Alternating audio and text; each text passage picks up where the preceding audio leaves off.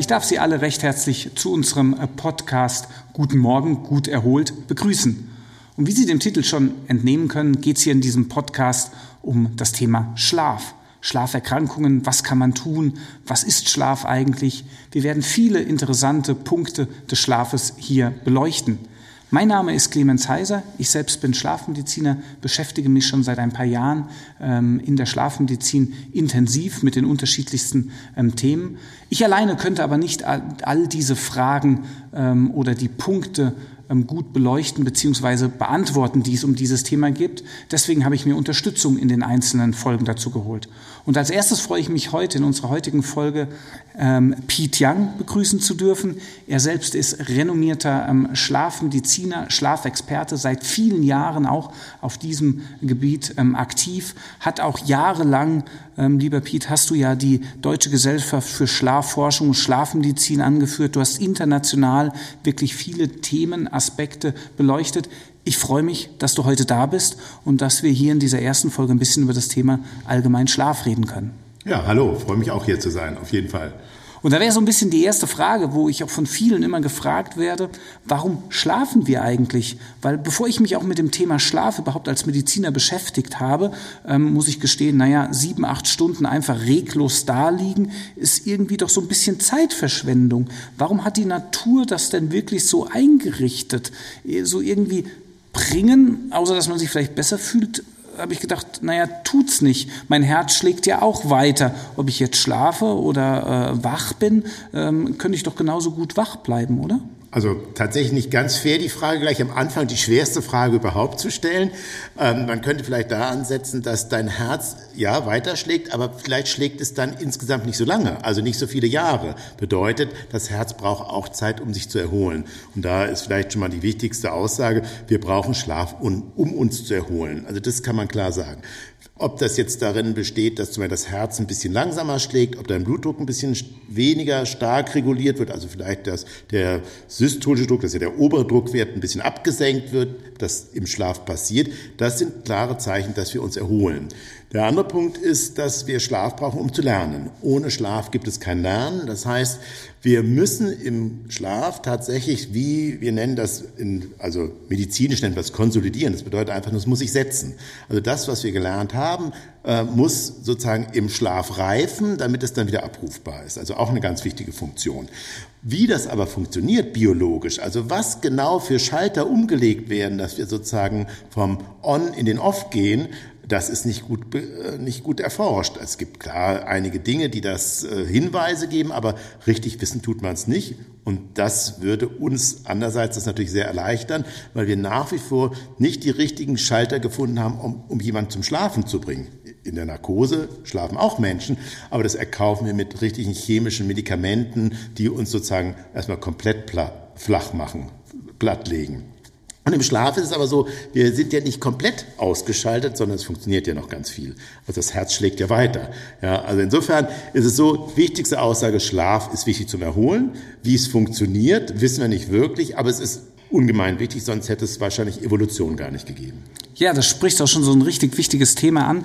Ja, so ein bisschen das Lernen, ja, sei es einmal prozedurales Lernen, also Vorgänge zu lernen, wenn wir als Kind Fahrradfahren lernen wollen. Interessanterweise sind es ja, ich habe jetzt vor ein paar Jahren mal ähm, angefangen, selbst äh, in meinem Leben wieder ähm, versuchen, ähm, kiten zu lernen. Ich muss sagen, das geht alles gar nicht mehr so leicht, wie es früher gegangen ist.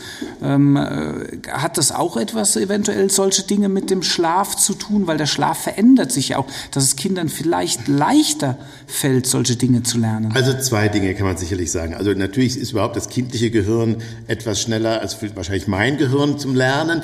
Ähm, das ist tatsächlich ein Punkt, was in der Evolution ganz wichtig ist, dass je früher man anfängt, sozusagen diese Dinge zu äh, lernen, dann im Schlaf der Schlaf wirklich genutzt wird, um diese Dinge umzusetzen. Es gibt zum Beispiel ein Experiment, das ist jetzt ein bisschen weit entfernt vom Kiten. Also oder man könnte vielleicht sagen, wenn du abends kiten würdest, kiten würdest und dann dich ins Bett legst und dann eine ausreichende Traum- und Schlafphase hast, so, dann kannst du vielleicht am nächsten Morgen besser kiten.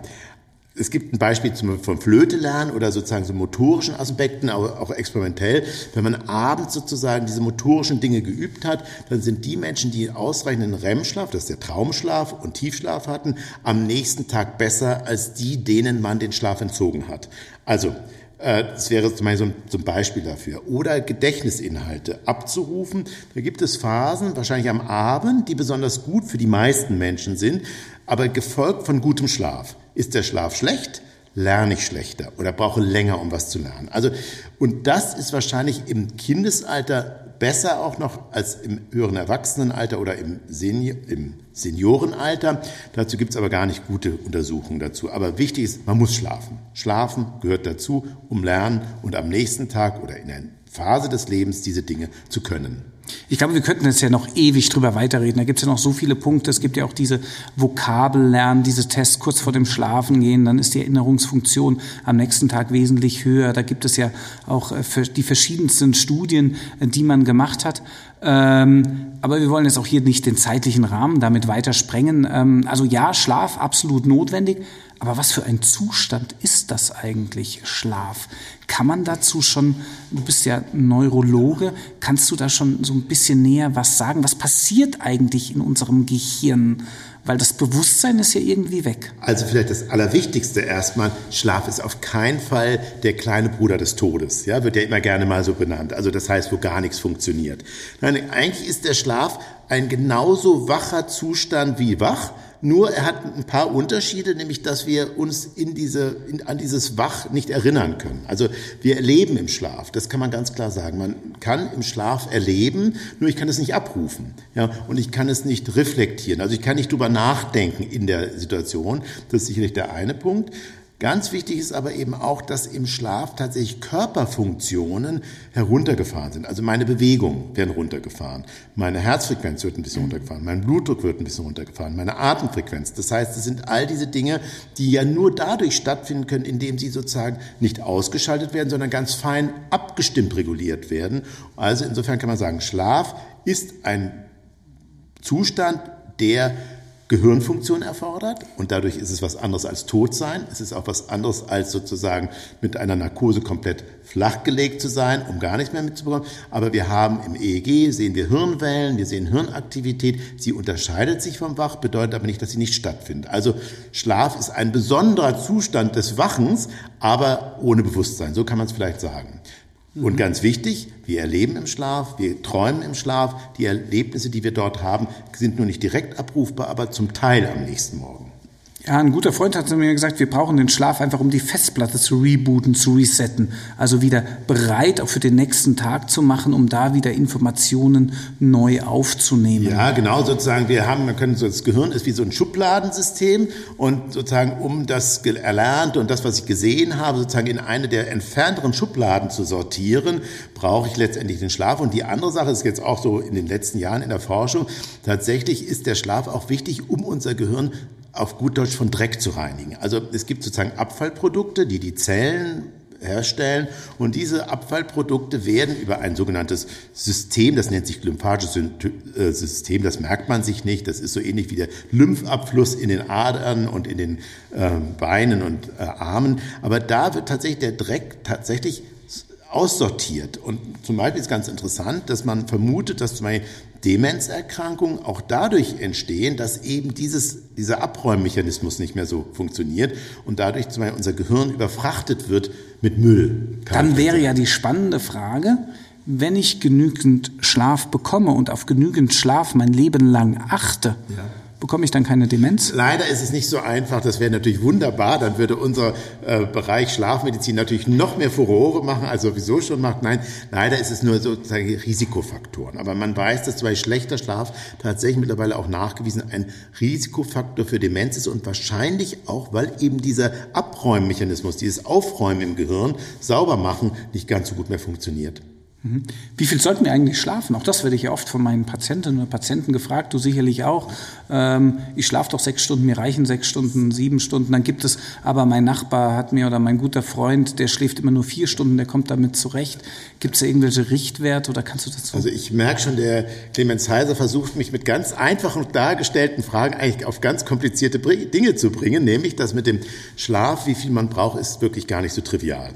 Also eigentlich sagt man, die Weltgesundheitsbehörde sagt siebeneinhalb Stunden, das sei richtig. Aber wir als Schlafmediziner und gerade diejenigen, die sich auch so mit der Biologie des Schlafes äh, beschäftigen, wissen, dass der Schlaf tatsächlich sehr individuell ist. Das heißt, die Menge des Schlafes. Und ich, äh, zwischen fünf und elf Stunden, sagen wir, ist normal. Und jeder Mensch weiß für sich ganz gut irgendwann, wie, wie viel Schlaf er braucht. Und ich vergleiche es immer sozusagen, wenn jemand eine Schuhgröße 42 hat, und zwar immer Schuhgröße 41 trägt, dann gehen irgendwann die Füße kaputt. Und ähnlich ist das jemand, der eigentlich mal acht Stunden braucht und immer nur fünf Stunden oder sechs Stunden schläft, der wird auch einen körperlichen Schaden davon tragen. Also das heißt, die Menge an Schlaf ist sehr für den Einzelnen festgelegt, genetisch, das wissen wir auch. Und die allermeisten liegen schon bei sieben Stunden, aber es gibt eben auch den fünf- oder sechs Stunden Schläfer. Von Napoleon wird immer wieder gesagt, er hätte nur fünf oder vier Stunden gebraucht. Angela Merkel sei auch eine Kurzschläferin, wobei wer im Fernsehen gut aufgepasst hat und in den Plenarsitzungen sieht, dann hat die auch schon mal genickt. Das ist auch so. Manche Menschen holen sich zum Beispiel Schlaf, wenn sie nur fünf Stunden haben, sie brauchen aber sieben, holen sich zum Beispiel dann immer wieder den Schlaf am Tage, indem sie so Nickerchen machen. Dann kommt man am Ende auf die Gesamtzeit zum Beispiel auch von sieben Stunden. Jetzt hast du ja ganz viele Punkte da schon angesprochen, da hast du recht. Ähm, diese Naps, diese Nickerchen, gibt es ja Kulturkreise, da ist es sehr weit verbreitet. Wenn wir zum Beispiel nach Japan schauen oder so, da gehört es zum guten Ton dazu, dass man einfach 20 Minuten mal den Kopf auf den Tisch legt und schläft, weil das eine sehr, sehr arbeitende Gesellschaft etc. ist, die sich dann so nachholen. Ähm, früher war es bei mir so gewesen, meine Eltern haben mich äh, ähm, an Silvester immer nachmittags ins Bett gesteckt. Ich als kleiner Junge wollte natürlich nachmittags sicherlich nicht ins Bett, sondern spielen, haben gesagt, heute Abend bist du mal bis um zwölf Jahre wach, deswegen schlaf schon mal vor, damit du so lange wach bleiben kannst. Jetzt wissen wir, dass Vorschlafen ja eigentlich gar nicht geht. Ähm, Nachschlafen funktioniert bis zum gewissen Grade, wie du es ja schon gesagt hast, dass der Körper sich das nachholen kann. Viele uns, von uns kennen das von den Wochenenden, wo man dann vielleicht etwas länger schlafen kann, weil man halt nicht dem Alltag ähm, ähm, ausgesetzt ist, was das betrifft. Aber die Frage, die für mich sich jetzt noch stellt, ist so ein bisschen, wenn ich mir jetzt so ein bisschen unsicher bin, wie viel Schlaf ich eigentlich brauche, gibt es eine Möglichkeit, dass ich das herausfinde, dass ich das testen kann, ob sieben, acht, neun Stunden sind? Ab wann wird es denn auch zu viel und ab wann ist es denn eigentlich zu wenig? Also erstens, ich komme nochmal auf mein Beispiel mit den Schuhen zurück. Und natürlich, wenn ich immer Schuhgröße 41 trage, eigentlich 42 brauche, dann tun mir immer die Füße weh. Das ist das erste Zeichen. Und beim Schlaf ist das, wenn ich eben tagsüber tatsächlich immer schläfrig bin. Also wenn ich mich tatsächlich unausgeschlafen fühle und wenn ich merke, dass in Phasen, zum Beispiel im Urlaub oder am Wochenende, dass wenn ich die Stunde noch drauflege, eigentlich mich besser fühle. Das ist schon mal ein erster Hinweis. Äh, und das wissen doch auch die, viele Menschen kriegen das für sich raus. Der andere Punkt ist nochmal das zu viel Schlafen. Also ein echtes zu viel Schlafen gibt es nicht. Also für die Menschen, die jetzt bei ihrem biologischen Rhythmus sozusagen, die brauchen vielleicht zehn Stunden und die sagen, nee, wenn ich zehn Stunden schlafe, dann bin ich eigentlich ausgeruht, dann bin ich erholt, dann bin ich äh, ausgeschlafen. Es gibt eigentlich das zu viel Schlafen dann nur, wenn es wirklich krankhaft gibt ist. Also, und es gibt natürlich auch die Jugendlichen, die mal eben mal zwölf oder 14 Stunden brauchen. Wir haben in der Pubertät haben wir oft so eine Phase, wo man tatsächlich zum Langschläfer wird vorübergehend. Das hat mit den Hormonen zu tun. Ähm, das ist auch nicht krankhaft per se. Also richtig zu viel Schlafen gibt es eigentlich für den gesunden Schläfer nicht. Der wacht schon auf, keine Sorge. Mhm. Und ähm, die, die, diese Schlafbedürfnis, die Schlafdauer, die verändert sich ja auch mit dem Alter. Ne? Es ist ja so, dass, dass Kinder, also ähm, kennen wir selbst von unseren Kindern, wenn sie klein sind, wesentlich mehr schlafen, als im Alter ist. Ähm, senile Bettflucht, trifft das dann hier zu? Ist das richtig? Schon wieder so eine hinterhältige Frage, die sich so ein bisschen daran, also man sagt, der, der ältere Mensch braucht nur noch vier oder fünf Stunden. Es ist nicht ganz so. Es ist tatsächlich so, im Kindesalter schläft man viel. Also gerade in der Entwicklung brauchen wir viel Schlaf. Das wissen wir ja auch so 12, 13, 14 Stunden. Ähm, und dann ab einem, ab dem jungen äh, Erwachsenenalter kann man eigentlich sagen, ist es relativ konstant sogar.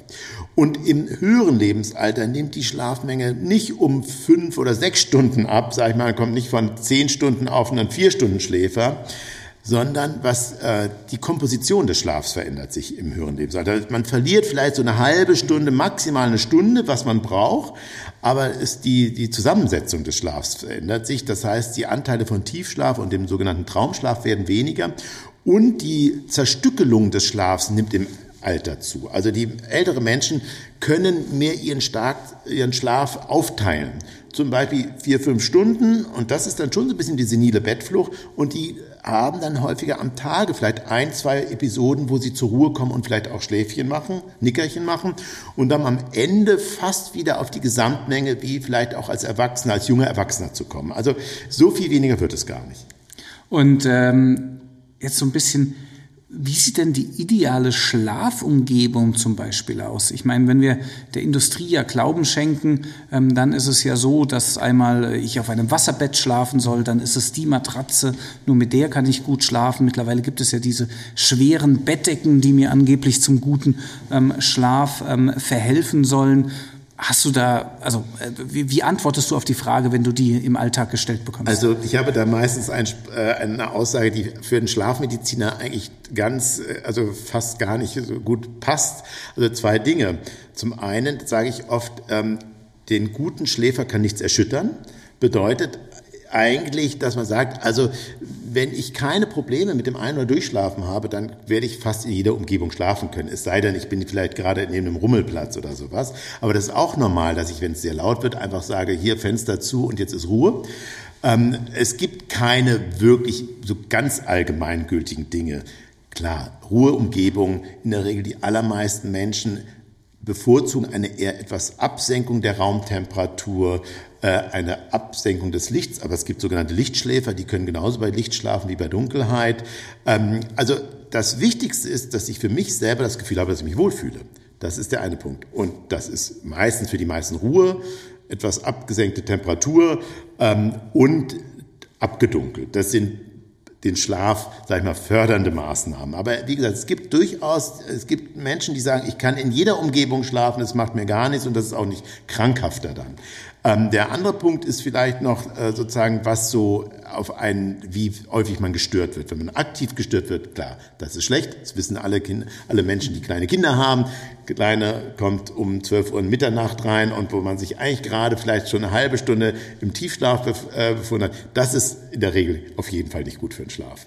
Genau. Und da kann ich auch nur sagen, ich sage auch meinen Patienten oder Patienten, wo ich die, die Frage gestellt bekomme, immer, es ist komplett egal, auf welcher Matratze sie schlafen. Sie müssen sich einfach wohlfühlen, schlafmedizinisch gesehen. Es mag sein, dass es vielleicht orthopädisch gesehen vielleicht das eine oder andere besser ist. Äh, soweit will ich mich gar nicht aus dem Fenster lehnen. Ähm, das, davon verstehe ich nichts als Nicht-Orthopäde. Aber ähm, wenn Sie auf dem Fußboden gut schlafen, sollen Sie auf dem Fußboden schlafen. Wenn es das Wasserbett ist, das Wasserbett. Und wenn es eine weiche Matratze den ist, Den gesunden Schläfer genau. kann nichts erschüttern. Genau. Richtig. Und wenn ich eine. Wirbelsäulenproblematik habe, dann kann ich eventuell meine Matratze darauf ausrichten richten. Aber an sich, wir wissen auch kulturell sehr unterschiedlich. Die ganz harte Unterlage zum, bis zum sozusagen die Prinzessin auf der Erbse. Äh, also ist alles möglich. Ja, super. Also ich glaube, da haben wir gesehen, wie, wie spannend doch das Thema Schlaf ist, wie vielfältig es ist, wie viele Punkte man besprechen äh, kann. Wir könnten das jetzt noch Ewigkeiten weitermachen. Wir wollten einfach einen kurzen Abriss geben hier in unserer ersten ähm, Folge. Guten Morgen, gut erholt. Vielen Dank, dass du da warst. Wir werden in einer weiteren Folge nochmal auf dich ähm, zurückkommen. Und ähm, ja, ähm, vielen Dank, lieber Danke Piet. auch, dass ich da sein ähm, durfte. Und ähm, wir werden uns definitiv wieder hören und sehen. Okay. Dank dir. Ciao.